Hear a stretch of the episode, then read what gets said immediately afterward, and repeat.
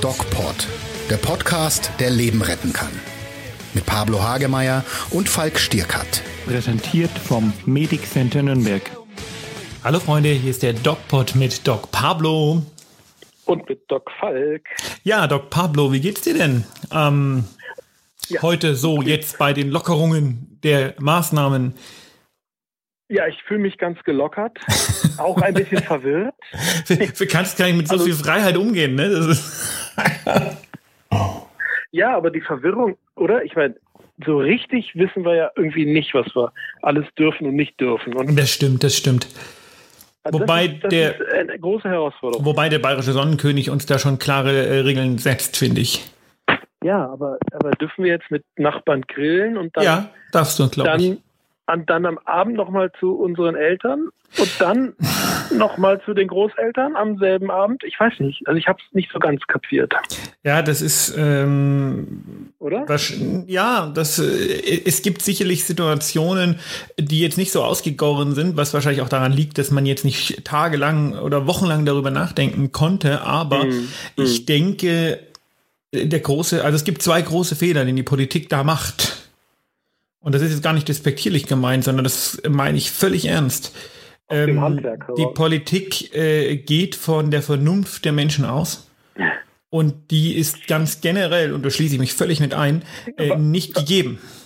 Ja, was war eigentlich jetzt in Nürnberg los? Ich habe hab das gar nicht. Also was ich war, war ja nicht los? dabei, aber offensichtlich gab es da einen äh, äh, Anti-Corona-Mob der ähm, mhm. irgendwie auf die Politik. Ich, ich war, war, nicht dabei, ich kann mich da sehr schlecht äh, zu äußern, aber ganz ja. generell muss man, äh, muss man schon kritisieren, und das tue ich ja auch regelmäßig auf meiner Facebook-Seite und überall, dass wir, äh, Deutschland ist ein Land der Individualisten und die persönlichen Freiheiten gehen dem und, und die Bürgerrechte und alles, was so damit einhergeht, gehen dem Deutschen weit über ähm, den Schutz der Gemeinschaft. Das kann man jetzt natürlich nicht verpauschalisieren, obwohl ich das gerade tue.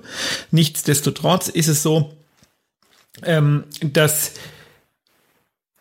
diese Anti-Corona-Demonstranten, das ist für mich äh, meine ganz persönliche Meinung, das ist für mich das allerletzte.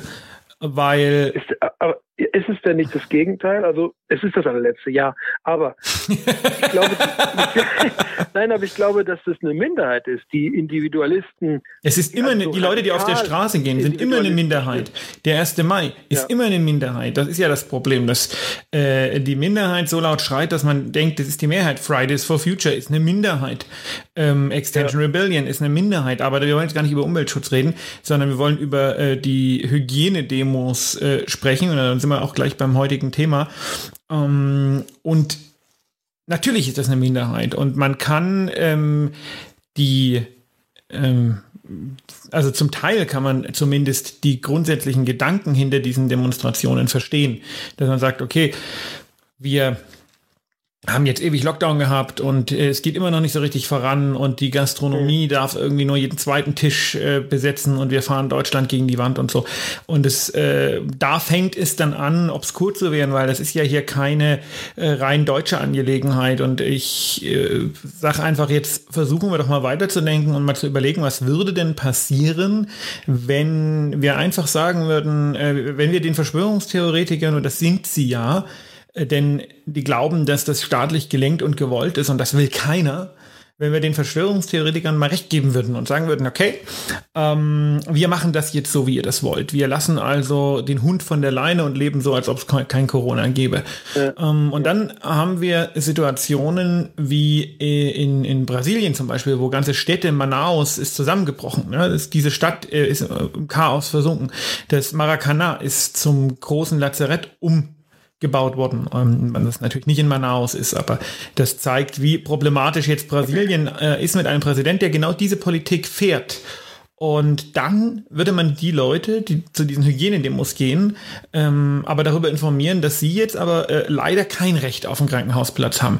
Da mhm. ist nämlich dann plötzlich das Bürgerrecht der körperlichen Unversehrtheit und das damit einhergehende Recht auf eine optimale medizinische Behandlung ähm, für diese Leute ganz wichtig. Das steht dann plötzlich individuell im Vordergrund. Und das ist das, was ich so äh, verachte und das, was ich, was ich so nicht nur kritisiere, sondern einfach ganz, ganz widerlich finde. Die ähm, und das ist, kannst du gleich was dazu sagen, denn das ist ja dein Thema, das, das krankhaft narzisstische Gefühl ähm, der Absolutheit aller individuellen Rechte und die Unfähigkeit, sich dem größeren Ganzen unterzuordnen, das finde ich, das finde ich extrem verachtenswert und äh, extrem verabscheuenswert. Ja. Ja, das, das Narzisstische daran ist, dass man denen ja versucht, es zu erklären und sie glauben es ja nicht. Also die, Position ist ja fast wahnhaft, ja. Die Position ist ja unkorrigierbar äh, bei den anderen und die denken ja genau dasselbe von, von uns. uns. Also sozusagen, die, das ist ja so eine Spiegelung, nicht? Also die sind ja genauso davon überzeugt, dass wir uns völlig irren. Ähm, und, und da muss man tatsächlich anfangen, ein bisschen in psychiatrischen Diagnosekategorien zu denken und eben das, das, die Begrifflichkeit des Wahns äh, äh, mal vorzustellen, weil narzisstisch, egoistisch ist ja jeder mal so ein bisschen. Ne?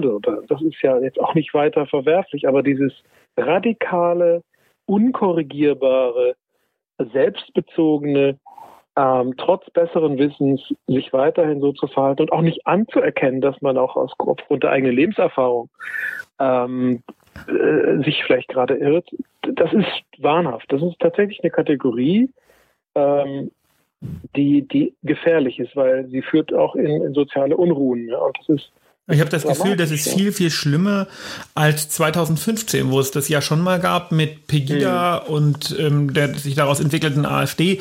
Ähm, ich habe das Gefühl, dass die, äh, die Radikalität, mit der diese äh, Menschen auf die Straße gehen, eine viel höhere ist. Und das ist auch irgendwie ein Sammelbecken. Damals waren es halt eher rechte Leute.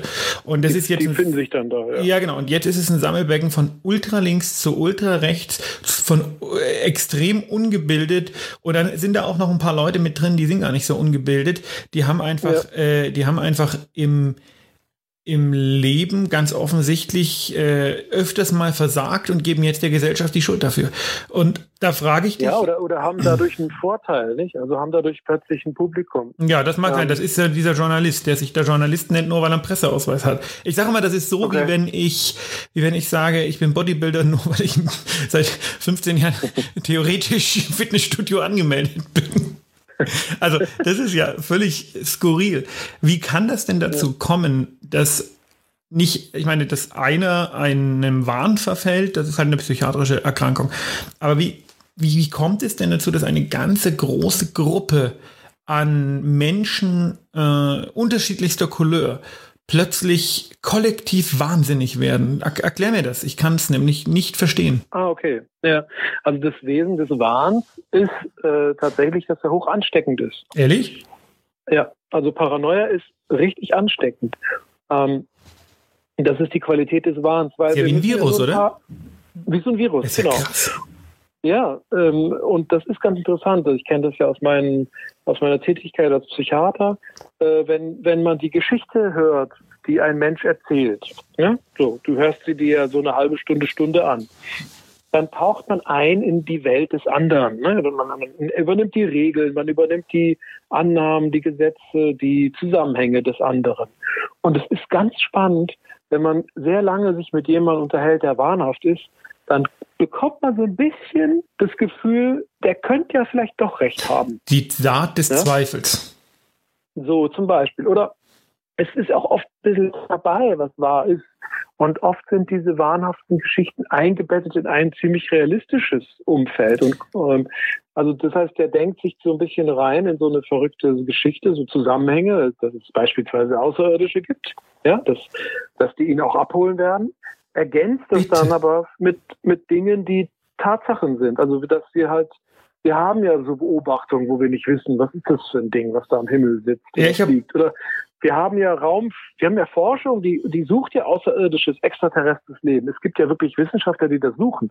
Das heißt, diese Faktoren, realistisches und unrealistisches gemischt, macht es nochmal so undurchdringlicher. Ich habe manchmal das Gefühl, Pablo, wenn man das so sagen kann, ähm, die Fakten sind oft, nicht immer, weil zum Teil ist es ha Hanebüchen, aber sind oft richtig und die Schlussfolgerungen halt fatal falsch.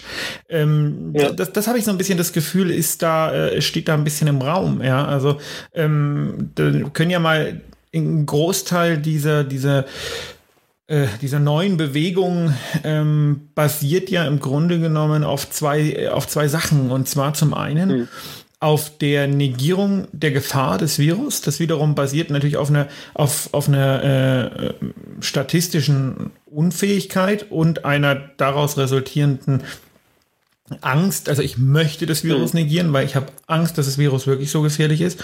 Und der andere Teil speist sich ja aus radikalen Impfgegnern, die ja. äh, und, und allen zugrunde liegen zwei Wesen, drei wesentliche äh, Wesenszüge, und zwar meiner Meinung nach, und zwar zum einen Angst, ganz, ganz stark Angst, zum anderen ähm, Misstrauen ähm, der, der Wissenschaft gegenüber und völlige Selbstüberschätzung, was die eigenen Recherchefähigkeiten angeht. Ja, absolut. Und ich glaube, dass Angst im Grunde genommen auch Zweifel und Misstrauen ist, nur in einer abgemilderten Form. Also Angst als fundamentales, äh, existenzielles Gefühl, hat ganz, ganz viele Schattierungen und ähm, sät natürlich auch Misstrauen, sät Zweifel, was ja auch okay ist, so ein bisschen Angst zu haben. Das haben wir ich ja auch, auch Angst. Ich sehe nämlich, genau. was das Virus macht, aber ich kann, du genau. kannst ja nicht dir die Augen zuhalten und sagen, ja, okay, ich habe, genau. also äh, dann, ja. dann gibt's das eben nicht. Ja, und die, die, die, was du sagst, die falschen Schlüsse daraus ziehen, ist genau eben das, weil wenn du ähm, das hängt halt davon ab, wie wir die Realität wahrnehmen. Also wenn du jetzt einem, keine Ahnung, einem Bäcker sagst, äh, das ist jetzt gefährlich, das Virus, oder einem Metzger sagst, oder einem Förster oder einem Wirtschaftswissenschaftler oder einem Politiker, dann wird jeder anders darauf reagieren. Der Bäcker wird seine Bäckerei umbauen oder schließen, der Förster keine Ahnung, wird schießt wird auf das Virus. Der Amerikaner schießt, auf das Virus? Genau, schießt drauf, genau. Dann der, der Politiker äh, wird irgendwelche Parolen in die Welt setzen, damit er im, im, nächsten Jahr gewählt wird oder, oder Kanzler wird. Also alle haben irgendwie eine, eine Verschiebung der, der Interpretation. Und das macht es dann nochmal komplizierter. Und natürlich die Leute, die Impfgegner waren, werden es noch mehr. Ja? Ich dachte tatsächlich, es wird weniger Impfgegner geben, weil ähm, jetzt ja offensichtlich ist, wie unglaublich wichtig eine Impfung gegen dieses Virus ist. Äh, also ich war mir relativ sicher, mhm. dass die äh, Anzahl der Impfgegner jetzt irgendwie äh, radikal sinkt. Und ich bin ja. erschrocken davon, dass sich hier eine, eine, eine nie dagewesene Allianz der Unvernunft bildet, ja. wo man halt insgesamt auch sieht, ähm, ein, ein, eine eine Unfähigkeit, sich mal für eine Zeit lang in staatliche Obhut zu äh, begeben als Volk. Ja. Und was ich auch sehr, sehr erschreckend finde, ähm, ist, dass äh, wissenschaftliche Quellen ignoriert werden und diejenigen, die wissenschaftliche ja. Arbeit machen, ordentliche, korrekte wissenschaftliche Arbeit, ja, nicht so wie wir beide ähm, ein bisschen ins Mikrofon palabern, sondern echte wissenschaftliche Arbeit, wie zum Beispiel Christian Drosten, dass die äh, im Grunde genommen zum Staatsfeind Nummer eins degradiert werden. Ich meine, dieser arme Mensch, der macht mhm. was, der, der, der spendet wirklich Hunderttausenden äh, jede Woche Trost damit, dass er versucht, die Dinge zu erklären, die wirklich kompliziert sind, die wirklich, wirklich, ja. wirklich kompliziert sind und äh, wird damit zu, obwohl er immer wieder betont, dass er keinerlei äh, sozialwissenschaftliche Ambitionen hat, wird mhm. zu äh, Merkels verlängernden Armen, zu rampensüchtig und so weiter und so fort ja. degradiert. Also genau, äh, ich habe mir schon überlegt, ob ich mir ein T-Shirt bestelle, wo drauf steht Team Drosten, weil ich es einfach so widerlich finde. Ähm, weißt du, wenn man uns vorwirft, wir äh, ja. sind rampengeil und möchten gern in die in, in die äh, äh möchten gern auf der Bühne stehen, äh, weil wir ja. irgendwie Medizin plastisch erklären oder sowas, dann kann man sagen, ja, ja okay, ist jetzt irgendwie ein bisschen hart und äh, auch ein bisschen gemein, aber so ganz äh, von der Hand zu weisen ist es nicht. Äh, sonst würden wir uns nicht einmal die Woche da zusammensetzen und reden und eine Fernsehshow machen und dies und das und jenes. Also wäre eine Scheißkritik, aber irgendwie ein Funken Wahrheit hätte sie. Aber der Drosten, ja, äh, ja. also das ist so unanständig, den da so äh, runter zu kritisieren, finde ich, finde ich widerlich. Aber da sehen wir doch mal dein wahres Gesicht, lieber Falk. Du brennst für die Wissenschaft, für die Wahrheit. Ja, aber das weißt du doch. Ja, ich weiß, aber wir sehen es jetzt nochmal deutlicher, weil auch du siehst natürlich auf dieses Phänomen Virus aus deiner Sicht. Und, und wir, wir Wissenschaftler und Ärzte, äh, die, die das auch so sehen, wir brennen dafür leidenschaftlich, ordentlich darüber zu sprechen und nicht wahnhaft verklärt. Ich dachte ähm, immer, die und, gemeinsame und Sprache. Deshalb ist es so schwer, ja, aber ja, genau, das dachtest du. Das ja, die Geme Entschuldigung, du hast mich jetzt, es war jetzt irgendwie ein bisschen versetzt in unserer Kommunikation. Ich äh, bin immer davon ausgegangen, immer, dass die gemeinsame Sprache aller Menschen die Logik ist und Missverständnisse sich, sich darüber definieren, dass ähm, Logik anders interpretiert wird. Und ähm, aber du kannst mit diesen, das, Entschuldigung, ich sage das jetzt einfach so, du kannst mit diesen Verrückten ja überhaupt nicht ähm, auf logischer Basis äh, diskutieren und das macht die Sache so schwer. Ich habe mich mit einem, ähm, habe jetzt so ein Video gepostet, wo ich äh, ja. meinen ähm, Frust über Faktenleugner mal ein bisschen freien Lauf lasse. Wer das sehen möchte, auf meiner äh, Autoren-Facebook-Seite Falk Stierkart-Autor habe ich das gemacht. Und ähm, ich habe mich jetzt mit einem da äh, sehr in die Diskussion begeben. Das war am Anfang doch sehr beleidigend, hat aber dann soweit das geht, halbwegs vernünftige Züge angenommen. Oh. und meine Frau oh. war richtig böse, hat gesagt, hör auf, das bringt nichts. Was weißt du denn über soziale Medien? Hör auf, diesen Leuten zu antworten. Mhm. Ähm, aber ähm, ich, ich finde halt, ähm, wenn ich da nicht antworten würde, bräuchte ich sowas nicht posten und wir brauchen eine, äh, ähm, eine Diskussion, die in einem Rahmen stattfindet. Ja, wir, das ist wie, wie beim Tennisspielen oder beim Fußballspielen. Das Spiel äh, funktioniert nur, wenn wir respektieren, dass das Spielfeld Grenzen hat. Und die Grenzen genau. dieses Spielfeldes ähm, sind Fakten und äh, Logik. Ja, denn Logik, ja, die ja. einfachste, äh, die, die einfachste Logik ist die Basis jeder Wissenschaft. Und wenn ich die Logik per se negiere, ja, ähm, wie, wie soll ich mit diesen äh, Menschen umgehen, Pablo? Soll man dann sagen, okay, ähm, die aus, aus einer sehr arroganten Perspektive sagen, okay, die sind einfach äh, keine würdigen Diskussionspartner, dafür sind es aber zu viele und dafür sind sie zu gefährlich. Eben, eben, genau. Und wir sind tatsächlich auch, also ohne jetzt arrogant zu klingen, die die Chance haben, Medizin zu studieren oder, oder auch wissenschaftlich zu arbeiten, auch eine Minderheit in dieser Gesellschaft. Und jeder Einzelne hat natürlich seine eigene Logik. Das müssen wir natürlich auch sehen. Es gibt auch Ärzte, die diesen Verschwörungstheoretikern angehören. Das muss man auch deutlich sagen. Ne? Und die werden dann zur ärztlichen Meinung stilisiert. Ja, so und und das ist halt das Fatale, dass, dass tatsächlich, dass wir, dass wir auch, das hatten wir im letzten Podcast, eine, eine Wissenschaftskommunikation brauchen, die auch ankommt bei den Leuten. Und das haben wir halt nicht in Deutschland. Ähm, und, und das ist halt das, das Tragische obendrauf. Das heißt, dass wir haben also einen, keine Ahnung, einen Herrn Laschet, der, der zutiefst enttäuscht ist, dass die Virologen wieder ihre Meinung geändert haben. Ja, das ist halt einfach nicht, das geht halt nicht. Ja? Nein, da muss man, muss man auch sagen, für solche, äh, für solche Eskapaden, ähm, ich bin ja immer gegen Rücktritte, weil ähm, man muss auch Fehler eingestehen können, aber für solche mhm. Eskapaden in einer solchen mhm. Zeit muss man einfach sagen, ähm, muss äh, ein Herr Laschet da zurücktreten und sagen, okay, das ist, damit ist die, damit ist die Gesamtfigur disqualifiziert. Ja, und aber das liegt jetzt nicht nur an ihm persönlich, sondern das ist natürlich diese diese Art Politiker-Mensch, der Typus Politicus, der so so ist. Der ist halt so. Der ist halt für vier Jahre gewählt oder für eine Legislaturperiode und muss gucken, dass er seinen Wahlkreis ähm, hochhält und dass er gute positive Meinung verbreitet und und äh, handlungsorientiert ist. Und wenn natürlich der der Lotse sagt, jetzt links rum, jetzt rechts rum, jetzt wieder zurück, das ist natürlich für was, für jemand, der gerade ausdenken möchte, äh, das ist ja der Albtraum. Wir ja, brauchen aber in der Politik Menschen, die nicht nur gerade ausdenken können, gerade in ja. der jetzigen Krise. Und da muss man einfach ja, sagen, so sehr man den kritisiert, ist der Söder super, der macht das richtig. Tja, der ist da solide, der, der macht das auch kleinschrittig und nicht so vor und zurück, sondern wie auch immer auf Sicht fahren, ne? Das ist das Stichwort. Und das macht er ganz gut. Und das äh, ja gut, das ist halt auch so. Es gibt ja nicht, nicht, äh, Gott, es wäre schön, wenn es mehrere gibt, gäbe, aber es gibt halt auch nicht so viele Menschen, die das äh, in einer Person äh, vereinen, diese Qualitäten. Also ich habe ihn jetzt auch mal gehört im Bayern 1 Interview und fand ihn da auch fast schon ich sag mal jetzt ein Wort pastoral, ja, also er konnte auch irgendwie beruhigend äh, einwirken und hat die Sachen ganz solide, unpolemisch formuliert. Also wollen das war schon eine Qualität. Wir wollen jetzt hier versuchen, ein bisschen nicht zu politisch zu werden, weil äh, wir sind ja eigentlich kein politischer Podcast, aber Nein, wir was, sind ich, apolitisch, aber das was ich einfach sagen muss, ist eins, und das schockiert mich persönlich Mhm. massiv, wirklich massiv. Ähm, vielleicht kannst du dazu auch noch mal was sagen, ähm, was ich bei mir selber beobachte.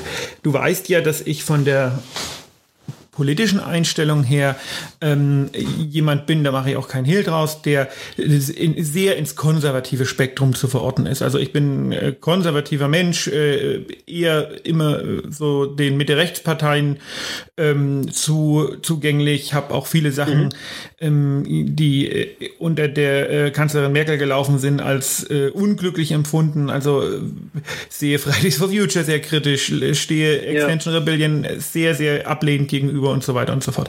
Also das, was man eigentlich als äh, äh, konservativer Krankelkopf äh, beschreiben würde. ja. Seit Corona losgegangen ist, kannst du mir Zitate hinlegen von Politikern und ich finde absolut abschreckend und äh, durch die Bank, bis auf wenige Ausnahmen, ähm, abschreckend und, und gefährlich, was Leute aus der Union und der FDP sagen. Äh, Der AfD braucht man jetzt gar nicht reden.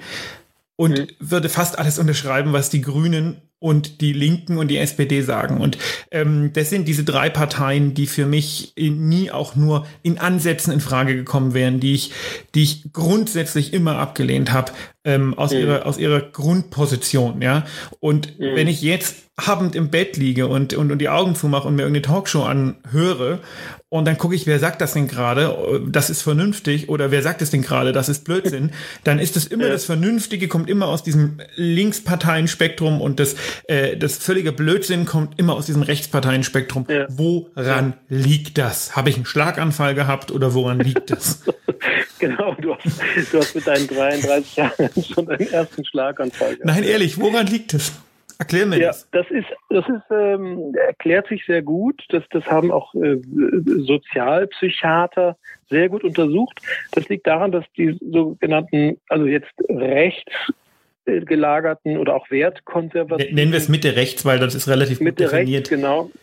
Ja, dass die eher ein, ich sag mal, ein egozentrisches Weltbild haben, also ein selbstreferenzielles Weltbild haben. Aber ich doch auch. Und Äh, bitte? Aber ich doch auch. genau, ja, jeder hat das, natürlich. Aber die, das ist, das schreiben die sich natürlich auf die Fahnen. Das heißt, äh, dadurch, das heißt, ähm, das, das, das Selbstbezogene steht etwas mehr im Vordergrund und alles, was quasi von außen kommt oder neu ist oder eine Veränderung dessen bedeutet, wird zunächst erstmal abgewehrt und ferngehalten. Ähm, das ist ja was im linken Spektrum, da ist, da ist es ja eher so, äh, dass man sich öffnet, dass man pluralistischer ist, dass man auch fremde oder, oder andere Meinungen eher zulässt und nicht so selbstbezogen ist. Ähm, da passt das natürlich viel besser hin, wenn es zu, zu Veränderungen und Umbrüchen kommt.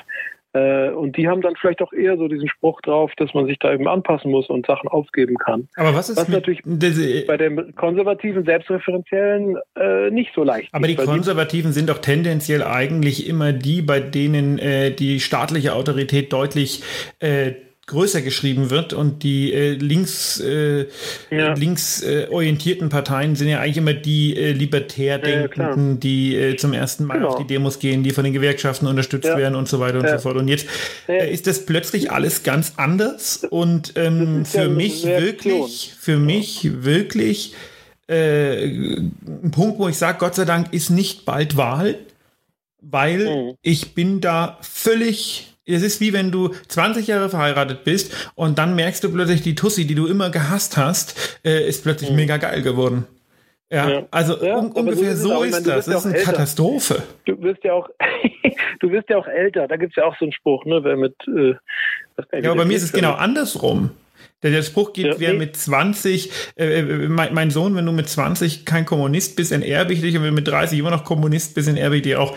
Ähm, Ja, genau. Aber dabei, wie, wie gesagt, ich finde ähm, diese, diese Art und Weise, wie da die Unionsparteien momentan agieren äh, Mhm. und gerade die FDP auch so unglücklich, so ähm, äh, könnte ich im Leben nicht meine Unterschrift drunter setzen. Ja. Und was ich auch merke, gesagt, ist, das dass- geht selbstreferenziell. Ja, das ist das selbstbezogene, erhaltende. äh, auf Teufel komm raus. Und eigentlich sollte es ja sein, also so, so verstehe ich oft auch Politiker aus dem rechten Mitte-Rechtsbereich oder auch aus der Mitte, dass sie, man sagt, wir haben eine Wertebasis und auf der bauen wir dann auf. Ne? So, dieses, diese Stimme ist aber gerade nicht so zu hören.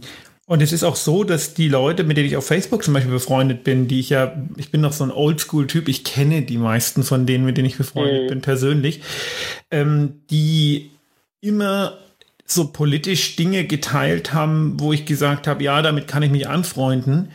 Ähm, durch die Bank teilen die jetzt Sachen, wo ich sage, die sind völlig irre geworden. Ähm, aber nicht nur einer oder zwei, sondern es sind durch die Bank, das kannst du genau sagen, das sind immer Sachen, wo ich gesagt hätte, früher mhm. vor einem Jahr oder vor anderthalb Jahren oder vor zwei Jahren, jawohl, äh, gut, dass es Leute gibt, die sowas teilen, muss man mal sagen. Ähm, mhm wenn es um die ganze Umweltdiskussion ging und so. Ähm, ja. Jetzt, was die teilen, denke ich mir nur so, ihr habt doch einen Schuss nicht gehört, ihr habt sie doch nicht mehr alle. Hm. Ja, und das ist auch ein Vorteil, wenn wir so Krisen haben oder wenn der Druck von außen zunimmt, dann, dann trennt sich das noch ein bisschen mehr auf und dann kontrastiert sich noch ein bisschen besser und dann sehen wir auch, äh, ja, woran die anderen, wie die anderen wirklich denken, ja, oder, oder sich positionieren und finde ich einen Vorteil. Ja, das ist äh, ein gutes Beispiel. Vielleicht zum Schluss nochmal dieser Tübinger Oberbürgermeister, dieser Boris Palmer, ne, der zum einen mhm die Übersterblichkeitsstatistiken nicht äh, versteht, zum anderen da Dinge sagt, wo man sagt, ja, pff, äh, passt jetzt in meine Ethik als Arzt nicht ganz so rein. Der hat also gesagt, mhm. äh, wir retten hier in Deutschland Leute, die in einem halben Jahr sowieso tot wären. Äh, für die ja. mag ein halbes Jahr viel sein. Also das ist Punkt eins. Und Punkt zwei würde das bedeuten, dass wir in sogenannten Übersterblichkeitsstatistiken diese Toten nicht sehen, weil die wären in diesem Jahr sowieso gestorben. Also äh, ähm, siehst du sie nicht in der Übersterblichkeit. Wir wissen aber oh. jetzt schon, dass die Übersterblichkeit massiv zugenommen hat ähm, und dass es einfach falsch ist, was er sagt. Aber allein diese Aussage hätte ich, äh, also, und das Witzige ist, ja. die Grünen wollen ihn ausschließen. Ich bin ja gegen Parteiausschlussverfahren, aber da sage ich mir, okay, das ist nachvollziehbar. Und die FDP hat ihm heute angeboten, äh, er kann da beitreten. So, und das ist, ja, da, da, ja Leute, da, ist alles gesagt. So, ja, es gibt ja Leute, die sind so links, die kommen rechts wieder raus, ja. Das ist das Wort zum Dienstag, Pablo. In diesem Sinne wünsche ich dir. Wir wünschen euch, bleibt gesund. Und wie immer geht achtsam mit euch um. Mehr bei uns im Netz auf nordbayern.de.